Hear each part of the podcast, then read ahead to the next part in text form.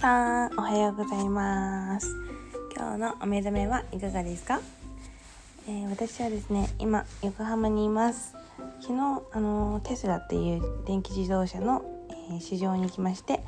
予約をしたので11月にか12月に納車になるんですけど、えー、そのままですね、えちょっと何て言うんですかいろいろ用事をがありまして今ホテルにいます。で朝また起きて朝食を食べるんですけど今日のテーマは、えー、年下に愛される人っていうことです。えっ、ー、とですねもう本当に年下に好かれる人ってマジで可愛いんですよ。もうこれこれほんと大事。私がさ今までさお客様としてあの施術させていただいたあの世界的に有名な大富豪の人とかあとですねめちゃめちゃバリバリなお客おかの何、えー、不動産の社長さんとかですねいろいろなお客様がいらっしゃったんですけど政治家みたいな方とか。でそういう方たちで、えーと、年下の人たちから、まあ、人望がある人ですね。人望がある方ってめっちゃねあのいたんですけど共通点があってそれが、えー、可愛いってことなんですよ。男女限らず。これめちゃくちゃ大事で。でねこれってさ難しいんですね意外と。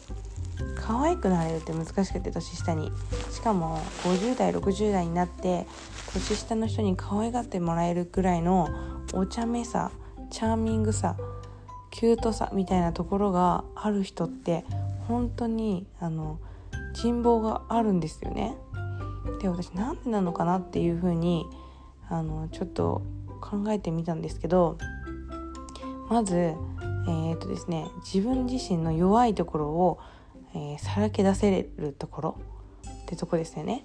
でそこをあの悪いと思ってないっていうか笑いに変えちゃうようなお茶目さがある感じそこら辺が皆さんあるなって思ってるんですよ。で昨日私がえーと、ちょっと夜一緒に過ごさせていただいた、えー、夫婦がご夫婦がいるんですけどめちゃくちゃ可愛いんですよ。本当に可愛くてめっちゃ尊敬してて本当に普段からいろんなあのー、素敵なことばっかり教えてもらっている人たちなんですけどね。超可愛くてもうなんかもう見てるだけでほんとキュンキュンしてしまうくらいな。もう年齢は私の年齢倍ぐらいなんですよね。めっちゃ可愛いんですね本当に。でえっ、とまあそんな感じで思ったのは若い時は年上に可愛がられた方がいいなと。で年いったら今度年下の子たちに可愛がられたらいいなって思うんですよ。なんかいいですよねあのでさ、ね、あの若い人たちはその自分より先に生きてる人たちの教えをたくさんこう何て言うんですか学んで吸収して自分たちのお仕事とか健康とかまあ、お金のこととかいろんなことに生かせられますし逆に今度年取って年取ったら、えー、と逆に反対にですよね若い子たちに教えてあげたりとか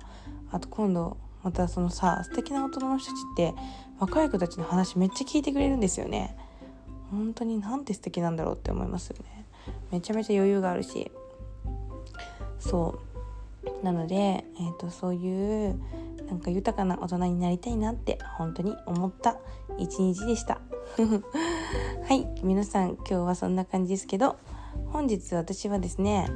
えっ、ー、と朝になったらっていうか朝に今皆さんこれ聞いてる頃には朝だと思うんですけどちょっとこのみなとみらいの辺をお散歩してお昼からまた楽しみな用事があるんで、